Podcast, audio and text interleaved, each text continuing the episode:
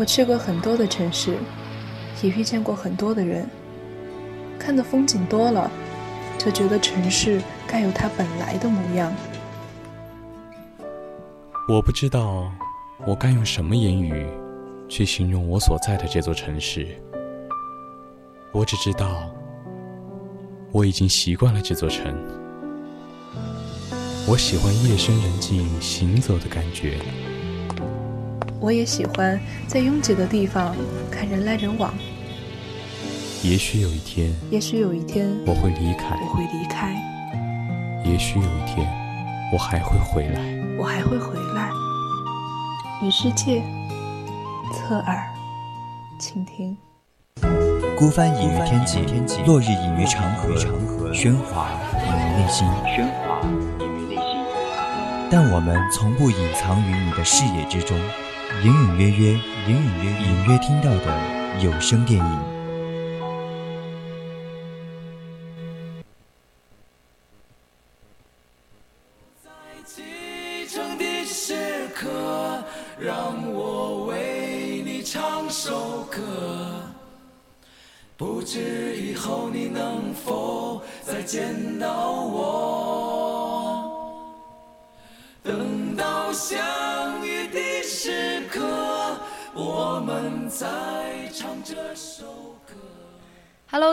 上好啊，好久不见，我是你们的主播小北，欢迎大家来到 FM 一零零 VOC 广播电台，在每周五晚九点到十点准时播出的直播栏目《侧耳倾听》。Hello Hello，大家好呀！欢迎各位听众朋友收听我们的 VOC 广播电台。那今天呢，将首先为大家带来的是隐隐约约，我是主播南菊。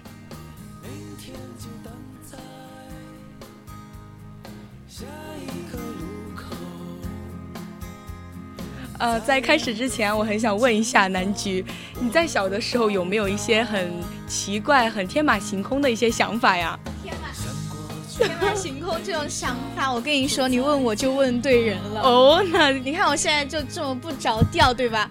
我小时候的时候，我经常想，就是在小学的时候，我经常想，在我看不到的地方，就是大家是怎么样生活的？会不会 在我看不到的地方，大家就是消失了？会不一样是吗？因为我看不到他们。对对对，我也是，我也是会在想，就是觉得，呃，我看不到。我是在这个世界，他们也在这个世界吗？会不会就是有平行时空啊这种一类的？就是他们在生活的他们的世。哎，说到这个平行时空，突然想起来，我们可能就有很多人都会有这种感觉吧，就是某个片段、某一个经历、某个人，感觉自己经历过这件事，然后看过这个人，对，来到过这种地方。对，然后我想起来，就是有一个女明星叫张天爱。你知道她吗？我知道那个太子妃那个。对对对，当时她就说她真的经历了平行时空，就是说就是说他当时就是想出去玩嘛，想，但是他的助理因为有事情就没和他一起出去，但是他好像是去了另一个地方嘛，然后就是看到了他的助理在外面，他就马上给他的助理打电话，然后说，哎，你你是在哪儿吗？然后怎么样？然后他就是说没有啊，我没有在那个地方，但是他就看到了跟他跟他的助理对一样的风格，一样的人，我天，一样的穿搭就很。很很毛骨悚然，我听到这件事情的时候，真的，这让我想起了我之前看过的一个叫曼德拉效应的东西。哦，我没有听过耶。它有它有三种解释，第一个解释是多元宇宙的理论，嗯，就是和我们刚才说那种平行时空很像。哦。然后第二个就是关于它是未来的人类对于历史的修改，然后遗漏遗漏下了这个漏洞。哦，哎，但你说这个第二个第二个点，我觉得还蛮有。点赞同，因为我感觉现在的很多穿越剧啊，这种都是用这种题材。那个那个，小时候有看过一部电视剧，就是晴川和八阿哥啊，你知道吗？哦，我知道，我忘记他的名字了。然后当时他不是晴川，是因为呃九星连珠，然后还在一个树下面摔倒了，然后他就通过一个圆形的隧道啊，然后穿越到了古代。我当时特别信那个，我还在等着有一个什么九天连珠九星哦，九星连珠。对，我记得，我就觉得现在看好荒谬，我觉得。但是我当时真的很相信，我每天在期待那一天的到来，然后我就可以穿越回去。对，就对于小时候我们来说，这种真的是。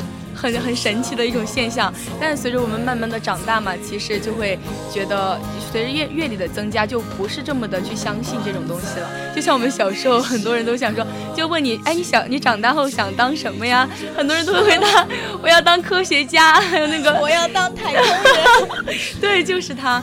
呃，当时就是哎，有个广告不就是吗？长大了我要当太空，我想当太空人。爷爷奶奶给我吃了我最爱吃的某某果冻，就很搞笑。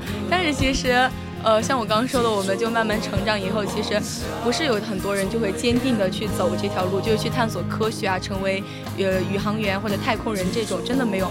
但是像我们今天要讲到的这部影片的主角嘛，他叫唐志军，嗯，他就是。呃，一直都是在走在探索那个外星人、宇宙这种的途上的。他就是那种用四川话说特别讲怪怪的那种 讲怪怪，对，好奇怪这样子说出来。嗯，还好还好，而且他，所以他就，但是他就是和我们很不一样，他就是一生都是很坚定的走他的科学之路嘛。对，嗯，那今天我们要讲的这部影片就就是《宇宙探索编辑部》。嗯，那对这部电影感兴趣的听众朋友们呢，也可以在荔枝 APP 上搜索 VOC 广播电台，收听并关注我们的节目。是的，而且不仅如此，你还可以加入到我们的 QQ 听友四群二七五幺三幺二九八，然后还可以在微信公众号上面搜索 FM 一零零青春调频，欢迎您持续关注我们的节目哦。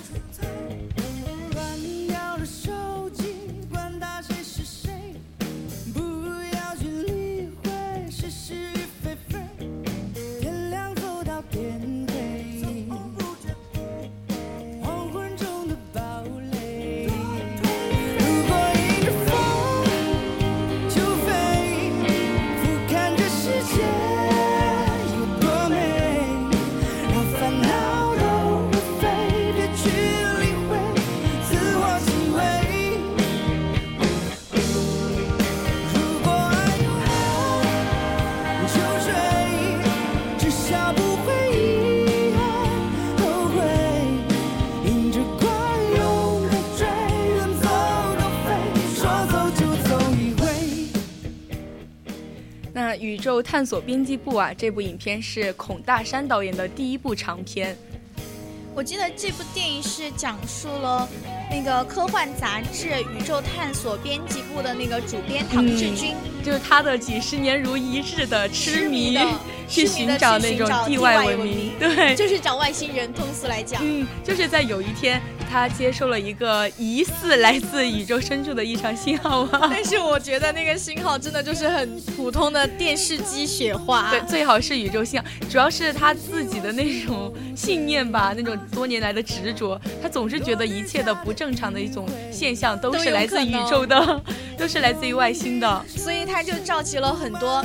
呃，同样喜欢这种同好，同样喜欢这种东西的伙伴们，然后带着一个困扰他终身的问题，再一次踏上了寻找外星人旅途。对，而且这部影片的故事其实是来源于一个很荒谬的一个新闻，就是有一个村民他保存了外星人的尸体。这个我看过，当时我看见的时候，我还说什么地球文明已经发展到这样子了吗？对，我觉得我对外星人的印象吧，应该是那种。没有实体的，是很虚无、很缥缈的东西，就是比如说什么气体啊，或者光啊、流体的那种感觉。那不是你相信光吗？倒也不是啦，就是我我觉得它可以保存外星人，就是它可以见到外星人就算了，它居然还能保存它的尸体，这个有点恐怖。其实我对外星人倒不是，我觉得它是一个实体，就是那种那种传统的那种。葫芦脑、葫芦脑袋的那种倒三角，对，然后很大的眼睛，然后纤细的身体，对，这个我觉得感觉从小到大的那种外星人的固有形象就是这种 绿绿的身体，是吧？对，绿色的，对，所以这部影片真的就是又荒谬呢，又真实，而且也延延续把这种感觉，对，他就带到了影片。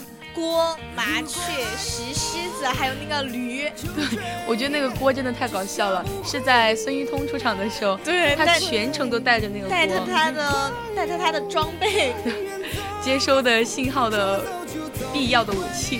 对，我觉得这也这种特别接地气的元素也就被。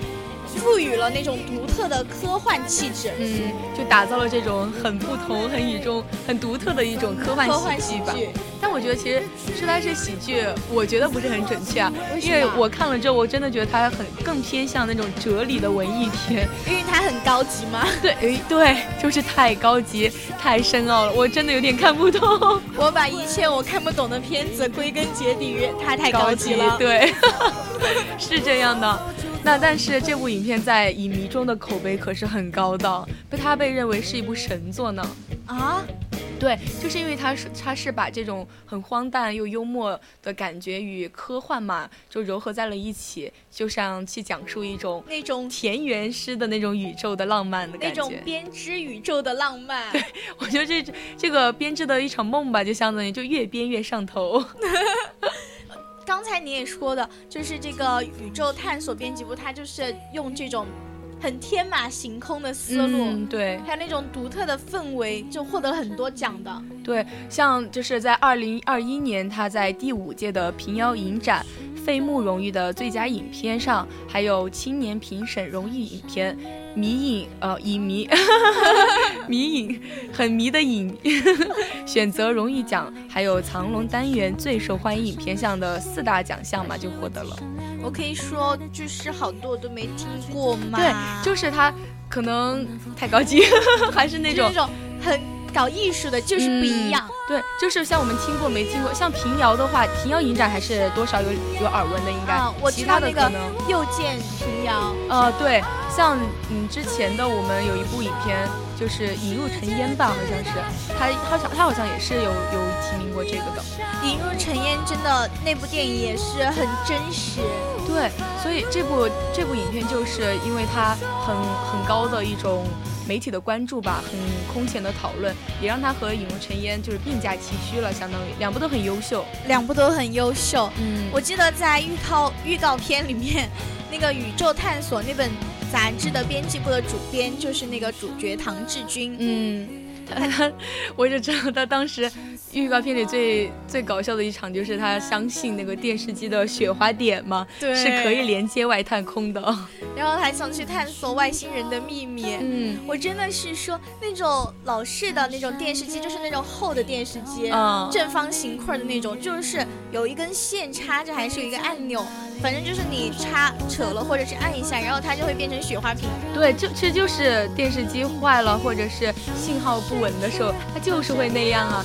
但人家就不觉得，就是我们的主角他就不觉得，他就觉得这就是外星人在发送信号，他一定会通过这个，哦，是一种连接信号的方式，他一定会通过这个来就是给它传递。那这个时候我就要说出我们副主编的至理名言，你不觉得很荒谬吗？这这能说吗？南君怎么敢的呀？还有栗子的，你难道不觉得这样很恐怖吗？是有点恐怖啊！你你这么说说也是有点恐怖，我都怕了。那我们嗯，那我们说回来，就是他当时不是。有相信那个电视屏的雪花点吗？它不仅如此，他还把那种电视机的那个信号接收器，你知道吗？插在自己头上，就有两个那个啾啾嘛，就插在自己头上，而且他边边就是用这种行为，还嘴里还念叨着那种很跟这个有关的新闻。但是吧，你说他很荒谬。但是它又充有一点逻辑的感觉，嗯，而且就是电影刚开始的时候，你记得吗？它的那个画面画质吧，很像 CCD。对对对，他你你有没有注意当时的那个主角？他其实是很意气风发、很干、很干净、很利落的一个少年，对，算是少年吧。但是后面他出场的时候，就感觉。就变了一下子就乱糟糟的感觉，呃，就是给人给人一种很疲惫、很不修边幅的感觉，就感觉他处处的 有一点点，还有就是，嗯，就对，就像你刚刚说的嘛，他出场的时候其实就是一个很普通、很平、很平凡的一个人，但是呢，就是你跟他讲一些外星人的时候，他就很不一样了，又他就眼中有光，对，他就好像又回到了那种青年时刻，就感觉他的生命就。就是为了寻找外星人而活，感觉他为此而活。嗯，而且在无论是在他的哪个阶段，感觉他的朋友们都觉得他是一个相信外星人的怪人。对我这个其实能理解，就是一旦你和身边周围的人就是有很有异样或者是不同的行为和想法，别人就会把你当做怪人，就会觉得你怎么那么不一样，你为什么这么不一样，就会有这种。但是我当时其实老在想，就是我们的主角。这个唐主 编真的是一个这么不靠谱的主编吗？对我也是，但是我一想吧，我转念想，哎，他是主角，肯定有反转吧，会有反转的吧？但是我越看越有点有点担忧，对，有点不确定。但我就是一直一直在等嘛，就带着这种疑问，然后就嗯看把这部电影看下去了。那其实这部电影的导演孔大山，他其实在。二零一五年的时候就拍过一种，就拍过也是同样的用伪纪录片的形式是吧？对，他的那个未呃法治未来时好像是。对对对，而且当时还蛮火的，虽然我没看过，因为当时我还是个小学生。我也没看过，可能二零一五年的我还不配接触网络，那时候还不能。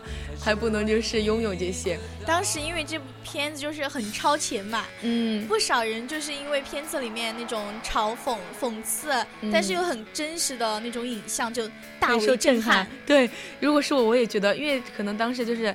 刚刚接触网络，然后刚刚就刚一接触网络就有这么的一部特别超前的一部影片出来，真的是很新奇、很不一样的，对于我们很冲击力很有。对对对，嗯，那片中那个老是沉迷于自我表达的被抓导演孔大山，他也是借这部就是这部电影让我们看到他的才华，对，然后又在六年后二零二一年。用他，我们今天讲这部《宇宙探索编辑部》，又带着他又重出江湖，对，又歃血归来的那种感觉，就同样是用了熟悉的伪记录方式。对对对，那在这么多年六年的沉淀，我们也看到他还蛮深入思考的，他也挺坚持的哈，就对这一类的电影就很深入啊，他就。怎么说？无他，唯手熟尔，卖油翁是吧？对，所以这也是让他就是在把握真实与虚构的边界时，就变得更加有游刃有余的一种嗯。而且在这样一个科幻的背景下吧，他的那种黑色幽默的感觉也感觉更强了。对，就是感觉这部电影就很闹啊，这一部整部片都是闹剧。对，然后但是呢，他又是在这种。很荒谬吧，很闹剧般的一种状态里，一直在探索这种人生乃至是宇宙世界的这种秘密。对，我记得，我记得我当时高中的时候，我们地理老师给我们放过一个，不知道是什么片，嗯，还是就是反正那种，应该算建模建出来的吧，就让我们看地球外的太空，然后太空。那个变成太阳系，就一直放一层一直往外面走，一直往外面走，然后发现宇宙真的很大很大很大，大的就是看不到边的那种。哦，所以我觉得他去探索宇宙还就蛮蛮就是还蛮伟大的，其实有一点 对，还是以一种科学家的身份嘛，很不一样。我觉得能坚持下来也是很厉害，这么多年。对对。是唯一的答案。我曾经毁了我的一切，我曾经堕入黑暗，我曾经像你像他。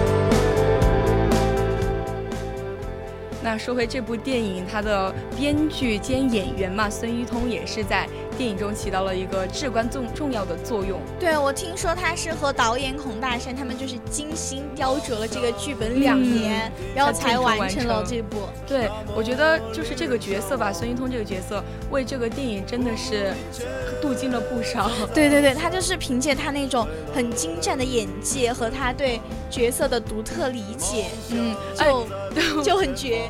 对，